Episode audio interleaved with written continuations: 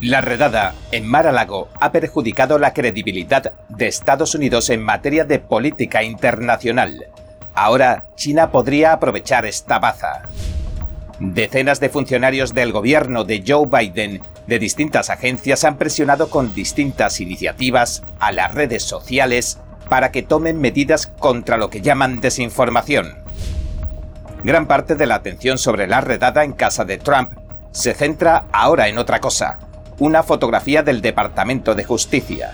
La imagen muestra una serie de documentos marcados como alto secreto. La frontera sur de Estados Unidos está en crisis, en gran medida por la falta de consecuencias que sufren la mayoría de los extranjeros que entran ilegalmente a Estados Unidos, según señala el jefe de la patrulla fronteriza. Bienvenidos a En Primera Plana, soy David Rojas. Recuerda que estamos en Telegram, que nos puedes ver en Epoch TV de Epoch Times y que si no tienes tiempo mientras cocinas, conduces o haces la compra, puedes escuchar nuestros audios en varias plataformas de podcast. Y ahora, entremos en materia.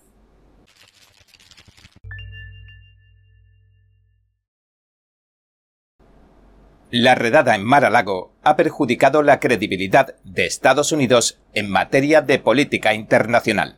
Ahora, China podría aprovechar esta baza, según afirma Bradley Thayer, el director de políticas de China del Centro de Políticas de Seguridad. Thayer calificó la redada del FBI en la casa de Florida del expresidente Donald Trump como un atentado contra la cultura y los principios políticos de Estados Unidos señaló que los adversarios de Estados Unidos han celebrado que ocurriera, y afirmó que sin lugar a dudas es un acontecimiento negativo tanto para los aliados como para la credibilidad de los Estados Unidos. Thayer, coautor del libro Comprendiendo la amenaza china, dijo a la NTD, el medio hermanado con el Epoch Times, lo siguiente. Los acontecimientos que debilitan la estabilidad política interna estadounidense tienen una consecuencia negativa, un resultado negativo para nuestros aliados. Asimismo, ha envalentonado a nuestros enemigos, aquellos países que nos desean el mal, que buscan destruir a Estados Unidos, suplantarlo de su posición dominante en la política internacional y atacar a nuestros aliados como Japón o socios como Taiwán. Thayer cree que el régimen chino usará el incidente para potenciar su propaganda contra Estados Unidos. Dijo lo siguiente. El régimen chino no va a olvidar esto, sino que lo usará constantemente en su propaganda, ya que Estados Unidos y China libran un conflicto ideológico por la política internacional como primeros estados del mundo. Así que la administración Biden, al actuar de esta manera, benefició a China y al Partido Comunista Chino. Los ministros de Relaciones Exteriores de Australia y Nueva Zelanda expresaron su profunda preocupación por el nuevo informe que publicaron las Naciones Unidas el 1 de septiembre sobre China. La ONU encontró evidencias en la región noroeste de Xinjiang de que varios grupos étnicos minoritarios son sometidos a internamientos masivos, trabajos forzados, abusos sexuales, separaciones familiares y torturas. Le pidieron a la comunidad internacional que presionen para que el régimen comunista chino rinda cuentas por sus campos de concentración. De hecho, hace décadas que muchos investigadores documentan las persecuciones y genocidios que el Partido Comunista Chino perpetra. Otros de los grupos en peligro son los cristianos, los tibetanos y Falun Gong. Más de 50 funcionarios de la administración del presidente Joe Biden de una docena de agencias han presionado con distintas iniciativas a las tecnológicas para que tome medidas contra lo que llaman desinformación, según algunos documentos que se publicaron el 31 de agosto. Altos funcionarios del gobierno de Estados Unidos, entre ellos la abogada de la Casa Blanca Dana Remus, el asistente adjunto del presidente Rob Flaherty y el que fuera asesor principal de la COVID-19 de la Casa Blanca, Andy Slavitt, han estado en contacto con una o más de las principales compañías de redes sociales. Trataron de conseguir que estas tecnológicas endurecieran las normas contra la información supuestamente falsa y engañosa de la COVID-19. También les pidieron que tomaran medidas contra los usuarios que violan las normas según muestran los documentos. En julio de 2021, por ejemplo, después de que Joe Biden dijera que Facebook estaba matando a la gente porque no combatía eficazmente la desinformación, un ejecutivo de Meta se puso en contacto con el cirujano general, Vivek Murthy, que nombró Biden.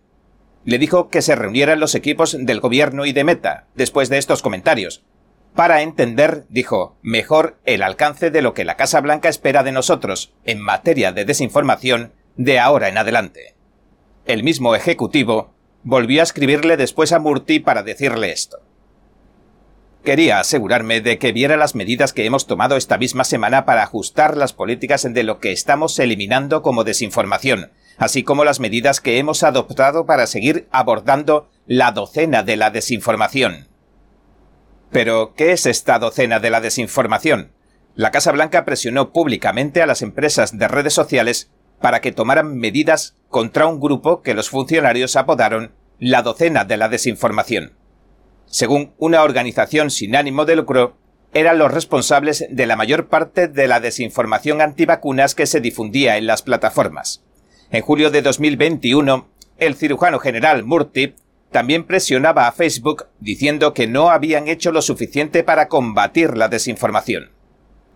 Según otro de los mensajes, Flaherty, director de estrategia digital de la Casa Blanca, le dijo al asesor especial COVID de la Casa Blanca, Slavit, así como a otros en abril de 2021, que la red social Twitter iba a reunirse con el personal de la Casa Blanca para tratar el asunto de la información errónea sobre vacunas.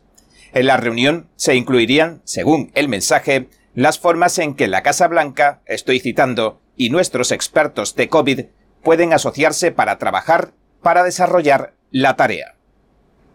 En otro mensaje de ese mismo año 2021, un funcionario del Departamento del Tesoro que trabajaba en la sección Información errónea, desinformación y mala información le dijo a los trabajadores de Meta que el subsecretario del Tesoro quería hablar de posibles operaciones de propaganda. Mientras tanto, en un texto de febrero de 2021, la directora de la Agencia de Ciberseguridad y Seguridad de las Infraestructuras de Estados Unidos, CISA, Jean Esterly, escribió a otro funcionario de la agencia que estaba, cito, intentando ponernos en un lugar en el que la Fed pueda trabajar con las plataformas para entender mejor las tendencias de desinformación con el fin de que las agencias pertinentes puedan intentar desacreditarla según les convenga. Los documentos formaban parte de una entrega preliminar en la demanda que interpusieron contra el gobierno los fiscales generales de Missouri y Luisiana. Posteriormente se unieron a la demanda varios expertos a los que habían calumniado los funcionarios federales. En un comunicado, Jenny Jones, una abogada de la nueva Alianza de Libertades Civiles, que representa a algunos de los demandantes en el caso, dijo lo siguiente. Si alguna vez hubo alguna duda de que el gobierno federal era el culpable de que se censurase a los estadounidenses que se atrevían a disentir de los mensajes oficiales de la COVID, esa duda se ha evaporado. Ahora se ha revelado el escandaloso alcance de la participación del gobierno en silenciar a los estadounidenses coaccionando a las empresas de redes sociales. Los demandantes dijeron que la campaña de presión fue tan masiva que equivalía a toda una empresa dedicada a la censura porque involucraba a muchos funcionarios y agencias. Los abogados del gobierno solo identificaron a 45 funcionarios de cinco agencias, el Departamento de Seguridad Nacional, la CISA, los Centros para el Control de Enfermedades, el Instituto Nacional de Alergias y la Oficina del Cirujano General, Murti. Estas se comunicaron con las corporaciones de redes sociales para tratar la llamada información errónea, pero los documentos que se presentaron mostraban que había más implicados entre los que se encontraban funcionarios de la Oficina del Censo y de los departamentos del Tesoro y del Estado. Las respuestas que dieron las grandes tecnológicas también revelaron que participaron más funcionarios en el programa. Meta ha revelado que al menos 32 funcionarios federales, incluidos altos cargos de la Casa Blanca y de la Administración de Alimentos y Medicamentos, se mantuvieron en comunicación para tratar la moderación de contenidos. Muchos de estos funcionarios no han sido identificados en la respuesta que ha dado el gobierno. YouTube reveló los nombres de 11 funcionarios que el gobierno no había divulgado, y Twitter identificó a otros nueve, entre ellos hay altos funcionarios del Departamento de Estado. Los demandantes afirmaron lo siguiente. El descubrimiento que se ha proporcionado hasta ahora demuestra que esta empresa de la censura es sumamente grande. Los fiscales generales de Missouri y Luisiana, junto al resto de expertos que demandan al gobierno de Biden, añadirían sobre la censura más tarde lo siguiente. Se eleva a los más altos niveles del gobierno de Estados Unidos, incluyendo muchos funcionarios de la Casa Blanca. Y además, el FBI todavía no habría sido identificado como involucrado en la campaña de censura, a pesar de que la agencia dijo recientemente que emite rutinariamente comunicaciones a las empresas de redes sociales. El FBI publicó el dato después de que el fundador de Meta, Mark Zuckerberg, revelara que el FBI se les acercó antes de las elecciones de 2020.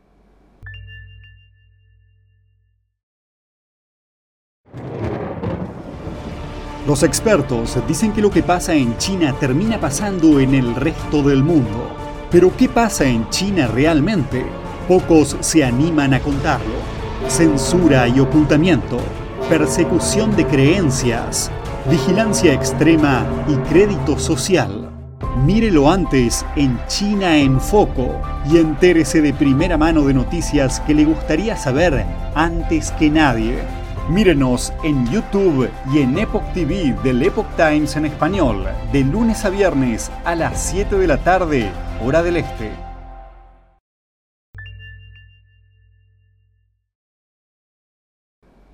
Mientras un juez decide si un experto independiente puede estar presente, como pide Trump, en el análisis de los documentos privados que incautaron en su residencia, gran parte de la atención se centra ahora en otra cosa, una fotografía del Departamento de Justicia. La imagen muestra una serie de documentos marcados como alto secreto que colocaron sobre una alfombra en Mar-a-Lago. El Departamento de Justicia la presentó indicando que recuperaron aquellos artículos de la Oficina 45. El departamento define el lugar como el espacio de la oficina del expresidente en las instalaciones.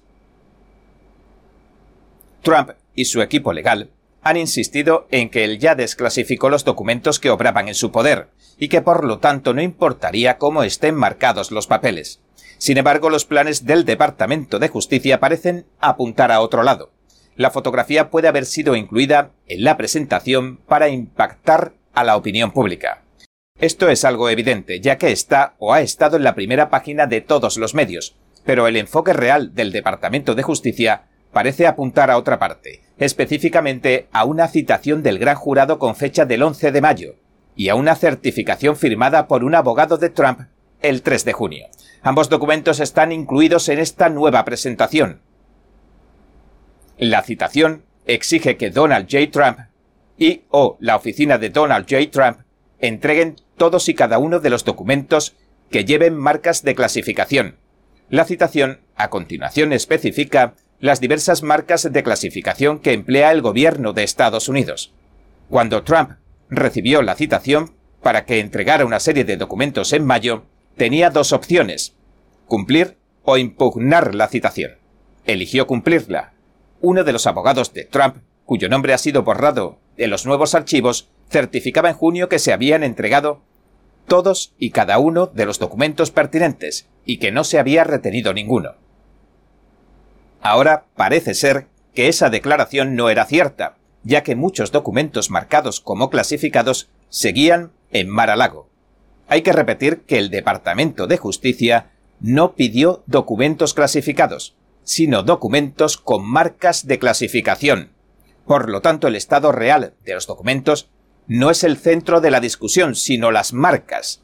Las garantías que ofreció el abogado de Trump podrían presentar, además, otros problemas. Mientras que la citación se refiere a los documentos en poder de Trump y de su oficina, el abogado solo menciona la oficina de Trump. Además, el abogado parece tratar de reducir el alcance de lo que deben entregar, empleando juegos de palabras. Por ejemplo, se refiere a documentos en cajas, en lugar de a los documentos en general. Pero el problema que vemos para los abogados de Trump es que todos los esfuerzos que llevaron a cabo para crear un margen de maniobra quedaron anulados en cuanto declararon que se habían entregado todos los documentos pertinentes. Y un problema mucho mayor es que el uso del lenguaje jurídico o de estos juegos de palabras, por ejemplo, dejando fuera al propio Trump y refiriéndose solo a su oficina, podría haber levantado inmediatamente banderas rojas en el Departamento de Justicia. Esto es, prácticamente pedirles que investiguen más el asunto. No había ningún beneficio en emplear los juegos de palabras. Solo invitaban a un mayor escrutinio. Si Trump no estaba dispuesto o no podía entregar todos los documentos, su equipo legal debería haber impugnado la citación. Pero en lugar de ello, dieron fe de que habían devuelto todos los documentos marcados como clasificados cuando parece que no fue así. Y repito, marcados como clasificados, no digo clasificados. A pesar de que la fotografía del Departamento de Justicia parece mostrar los originales, algunos han argumentado que los documentos retenidos eran simplemente copias y que devolvieron todos los documentos originales. El problema con ese argumento es que el abogado de Trump también atestiguó que no quedaban copias en Mar-a-Lago. Es posible que la promesa del abogado sea fruto de la incompetencia, un caso de mala abogacía, y de que la mano izquierda no puede saber lo que está haciendo la derecha.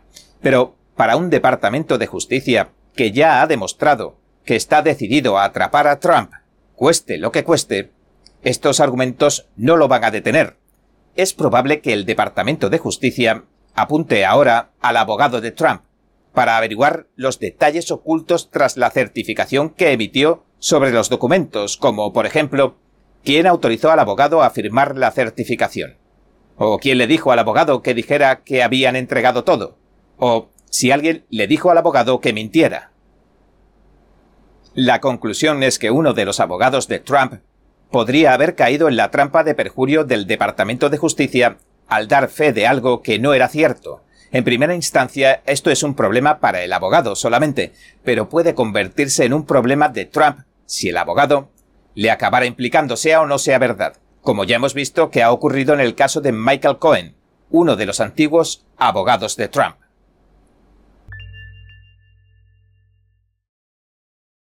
Cada minuto que pasa, el mundo está cambiando vertiginosamente. NTD Noticias le trae información objetiva, veraz y sin agendas ocultas. Infórmese de los acontecimientos que impactan a Estados Unidos, Latinoamérica y el mundo, con los mejores análisis de expertos e informes especiales. NTD Noticias, periodismo independiente con los temas más relevantes que muchos medios no se atreven a reportar. Síganos en Epoch TV y el canal NTD en español, en YouMaker.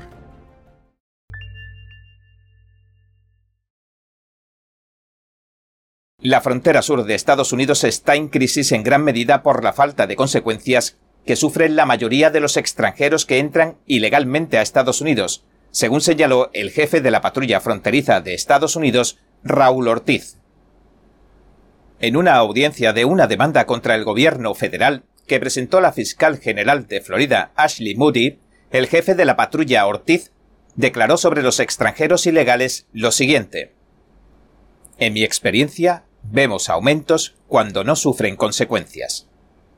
Ortiz también dijo que la crisis fronteriza crea condiciones de inseguridad para los estadounidenses. Cabe destacar que sus comentarios no concuerdan con la versión oficial del secretario del Departamento de Seguridad Nacional, Alejandro Mayorkas. Este ha dicho en repetidas ocasiones que la frontera está cerrada y que no existe ninguna crisis.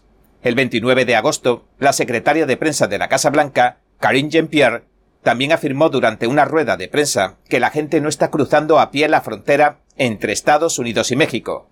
Dijo sobre los números de la inmigración ilegal lo siguiente. No es por el hecho de que la gente esté cruzando a pie la frontera, no es así como funciona. Sin embargo, actualmente los agentes de la patrulla fronteriza detienen a una media de 6.000 personas al día que cruzan a pie la frontera sur de forma ilegal, según los datos de la Oficina de Aduanas y Protección de Fronteras, los agentes van camino de detener a más de dos millones de extranjeros ilegales durante el año fiscal que termina el 30 de septiembre. Los agentes de la patrulla fronteriza también han detenido a 66 extranjeros ilegales a lo largo de la frontera sur que están en la lista de vigilancia terrorista del gobierno de Estados Unidos y a 9.361 extranjeros criminales que habían sido condenados.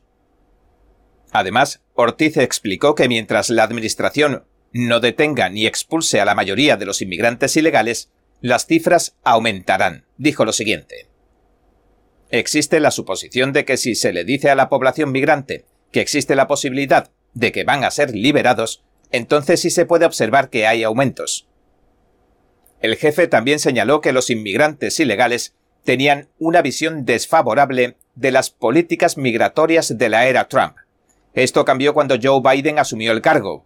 Un número sin precedentes ha entrado a Estados Unidos, porque intuyen que van a liberarlos y que podrán quedarse indefinidamente.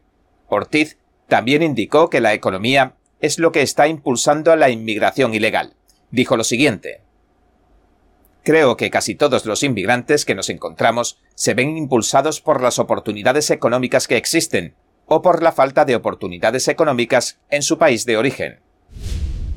El escritor del libro La historia de Estados Unidos de los gemelos Tuttle afirma que está tratando de contrarrestar la ideología marxista que amenaza con imponerse en Estados Unidos. Connor Bayek es el fundador del Instituto Libertas y autor de los libros infantiles de los gemelos Tuttle, que han vendido 4 millones de ejemplares. Recientemente ha publicado La Historia de Estados Unidos, el nuevo libro de texto de los gemelos Tuttle. Este se basa en historias que buscan contrarrestar, según el autor, la historia superficial que enseñan los libros de texto actuales. El objetivo de Bayek es animar a los padres para que doten a sus hijos de herramientas intelectuales que les permitan evaluar las ideas, es decir, reconocer las que se basan en la verdad, en la bondad, y que ayudarán a que la sociedad florezca. Bayek dijo en una entrevista en el programa American Thought Leaders de Epoch TV que los padres de hoy necesitamos dar a nuestros hijos un escudo y una espada antes de enviarlos al campo de batalla intelectual, darles una base de estas ideas. Con esa base, dijo, cuando escuchen a su profesor, o lean un libro de texto, o miren TikTok, o allá donde quiera que consuman información, podrán evaluar esas ideas en lugar de absorberlas como una esponja. Durante la pandemia, el aprendizaje a distancia por computadora dejó al descubierto lo que los niños estaban aprendiendo realmente. Muchos padres empezaron a sentir que habían depositado demasiada confianza en las escuelas y en los libros de texto de historia. Pero estos quizás no enseñaban a los alumnos a evaluar y comprender adecuadamente los acontecimientos históricos. Bayek quiere que los padres tomen la iniciativa de decidir lo que aprenden sus hijos, sea cual sea el plan de estudios que decidan poner en marcha. Y añadió lo siguiente. Para mí, esta es una misión. Hacer que los padres despierten y que se hagan cargo de la educación de sus hijos en lugar de delegárselos a otra persona. El escritor dijo que cree que ha habido una infiltración neomarxista en las escuelas, los medios de comunicación y la industria del entretenimiento, y que desea que los padres se den cuenta de que tienen que librar una batalla por sus hijos. El escritor también detalló lo siguiente. Creo que estamos librando una guerra de ideas, y creo que cualquier padre que no reconozca que está en un campo de batalla, que sus hijos son la zona cero de esta iniciativa, va a perderla si ni siquiera sabemos que estamos librando una batalla, ¿cómo vamos a poder ganarla? Lo que los padres están viendo hoy no es una estrategia nueva, subrayó Bayek.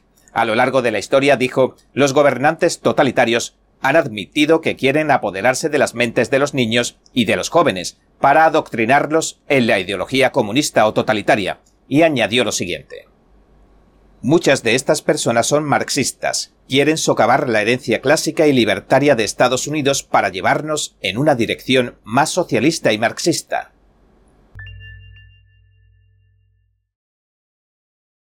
Hoy, mientras vamos encarando la recta final de las elecciones de mitad de periodo, nuestra compañera Pachi Valencia de Opinión Pública nos trae otra interesante entrevista con carácter latino. Hola, buenas tardes. Estamos aquí en la CIPAC Dallas con Bianca Gracia. Ella es presidenta de Latinos for America First y también la cofundadora de Latinos for Trump. Bianca, muchas gracias por acompañarnos hoy día. De nada, gracias por la invitación. Gracias. Sí, muchas gracias. Cuéntanos eh, cuáles son eh, los temas más importantes que ustedes creen que los latinos deben estar al tanto.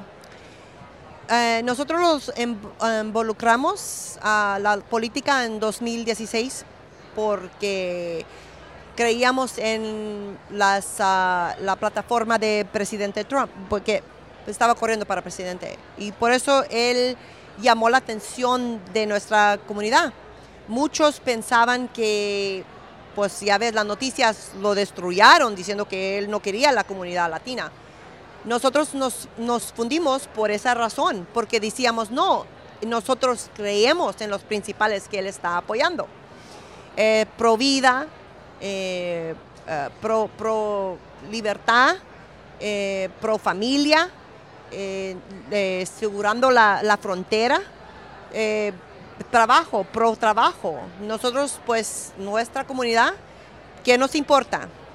Que haya comida en la, mesa, ¿verdad? Que podemos pagar los biles y que nuestros niños tengan una educación más buena que nosotros. Esas cosas son de familia, es educación, tenemos que tener buen trabajo y todo eso es lo que él estaba apoyando y por eso nos involucramos y empezamos el movimiento de Latinos for Trump. Y, y pues, pues ya venimos a que seis, seis, siete años ya después y eh, pues ya como no está en la Casa Blanca, ahora nos movemos como Latinos por América primero, que es Latinos for America First. Y las cosas que estamos nosotros hablando con la comunidad es por qué es importante de votar. Si, si alguien estudia los números entre toda la nación, los latinos son los que no de verdad votan. Son bien poquititos de lo que sale. Tenemos que 17 mil millones de latinos o más y un millón o dos millones votan. Yo por eso más me involucré porque soy cristiana y conservadora y lo que yo digo es el movimiento viene de la gente latina. Nosotros tenemos derechos en este país. Nosotros hemos estado peleando por la libertad, hemos estado peleando para nuestra para nuestra fe, para nuestra libertad, de primero, de principio. ¿Cómo cree uno que vamos a, dejar todo eso atrás y decir, no, aquí es, vamos a aceptar socialista, vamos a aceptar comunista? No, esas son las cosas, por eso se fundió este país y es lo que peleamos en nuestra organización. Tenemos muchos líderes en, nuestra ah, organización y eso es lo que apoyamos es todos estos principales que es lo que nosotros tenemos en nuestro corazón, como mi mamá me creyó, como mi abuela me creyó. Nosotros en nuestra comunidad nos gusta el boxeo. Somos gente que nos gusta la pelea, ¿no? Nosotros no queremos a alguien que va a venir y puedes nomás caminar y ah, no, no es nada interesante. Nosotros nos gusta la pelea, no nos dejamos, defendemos. Y eso es lo que hacía Trump y nosotros, nuestra comunidad, por eso lo empezó a apoyar y más y más. Por eso ahorita estás viendo los números de los hispanos que se están saliendo demasiado del Partido Demócrata. ¿Por qué? Porque los valores, los principales, ese partido no nos representa ya. Y nunca lo representó. Ah, ¿Será que un día cuando estaba el presidente JFK, él era para la gente. Presidente Trump era para la gente. Nosotros buscamos los líderes que nos representan, que van a pelear por nosotros, para que los valores y los principales de nuestra comunidad, de nuestra casa, todo lo que nosotros como, como somos, como los han creído, eso es lo que peleamos. Y por eso estamos bien involucrados en la política. Mi mensaje para nuestra comunidad es que nosotros tenemos, yo pienso que la, que la gente latina es el movimiento de la gente que va a salvar esta nación. Pero tenemos que votar. Tenemos que votar porque nosotros sabemos que está bien corruptado el sistema de gobierno. Nosotros tenemos que ser el movimiento que vota más más que hemos votado en ningún tiempo para que nosotros podamos pasar todo lo corruptado. Tenemos los números de la gente. Tenemos que pelear para nuestra familia, para Dios, y para esta nación. ¿Cuál es el sentimiento de ahorita de la comunidad latina luego de este cambio? Eh, ahora que está eh, Joe Biden en la Casa Blanca, ¿se han sentido identificados con las políticas que Biden eh, está implementando? No, no, claro que no, por eso se están saliendo la gente de, la gente latina está, uh, ¿cómo se dice?, saliendo del Partido Demócrata en números, millones se están saliendo, no quieren saber nada del Partido Demócrata porque están viendo, están viendo ahorita lo que Joe Biden ha hecho. No ha hecho nada para nuestra comunidad. Ahorita nuestra comunidad está perdieron perdieron trabajo. Ahorita los trabajos no están pagando. Y si pagan es mínimo, no puedes no puedes sostener. Ahorita los o si vas a, a comprar comida, todo ha subido. La inflación está tremenda. Nos están haciendo más pobre por eso la, comunidad de nosotros está despertando a lo que está pasando. ¿Y por qué cree que ha habido tan poco porcentaje de latinos que ha ido a votar? Para mí, nuestra comunidad, como te digo, como nos importa nomás de la casa, qué es lo que está pasando en la casa, cómo están los niños, tenemos trabajo, como estoy diciendo. Cuando te, por eso no, te importa de la política. Pero ahorita lo que estamos diciendo es, le estamos diciendo a nuestra comunidad, porque no te has involucrado en la política, por eso estamos teniendo los problemas ahorita que estamos teniendo. Por eso no puedes pagar gas, por eso no puedes pagar los biles y la educación está podrida. Que no, tu hijo no, hija no están recibiendo lo más mejor educación en las escuelas públicas. Les están enseñando cosas que ni son realmente. El mensaje es de porque no te has involucrado a la política. Por eso estamos como estamos. Por eso estamos diciendo, es importante de involucrarte y si no te quieres meter tanto en la política, pero siquiera votar. Pero no nomás votes por lo que estabas votando porque no está cambiando. Tenemos que empezar a investigar y hacer preguntas y decir, bueno, ¿qué candidato me va a representar a mí? Pero no quiero saber nomás porque alguien me dijo, ah, Juan está corriendo, lo conocemos, ¿verdad? Vamos a votar por Juan. ¿Por qué crees que Juan te va, te va a representar? Fíjate qué es lo que Juan está, qué es lo que está apoyando, qué es su plataforma. Bueno, pues a lo mejor dice una cosa, pero si Juan ya ha estado en la política, ve y busca. ¿Cómo ha votado Juan? Oh, my gosh, no vio, yo no sabía que Juan estaba votando para matar a los bebés después de nacimiento. Esas las cosas. Es simple buscan, eh, ahora tenemos internet, todo el mundo puede buscar información. Busca y, fija cómo están votando si ya están en la política. Mi mamá siempre me decía, mija, tú tienes muchos sueños, pero si tú no te educas, si tú no lees, si tú no te educas, el gobierno puede, te puede venir y quitar todo lo que no te pueden quitar es lo que tienes aquí en tu cerebro. Es lo que me decía mi mamá. la única cosa que no te pueden quitar. Ha sido un gusto escucharla. Muchas gracias por acompañarnos en NTD.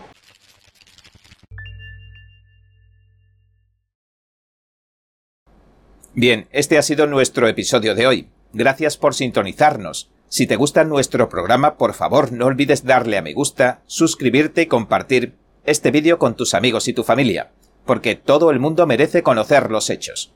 Una vez más, gracias por ver en primera plana. Nos vemos la semana que viene.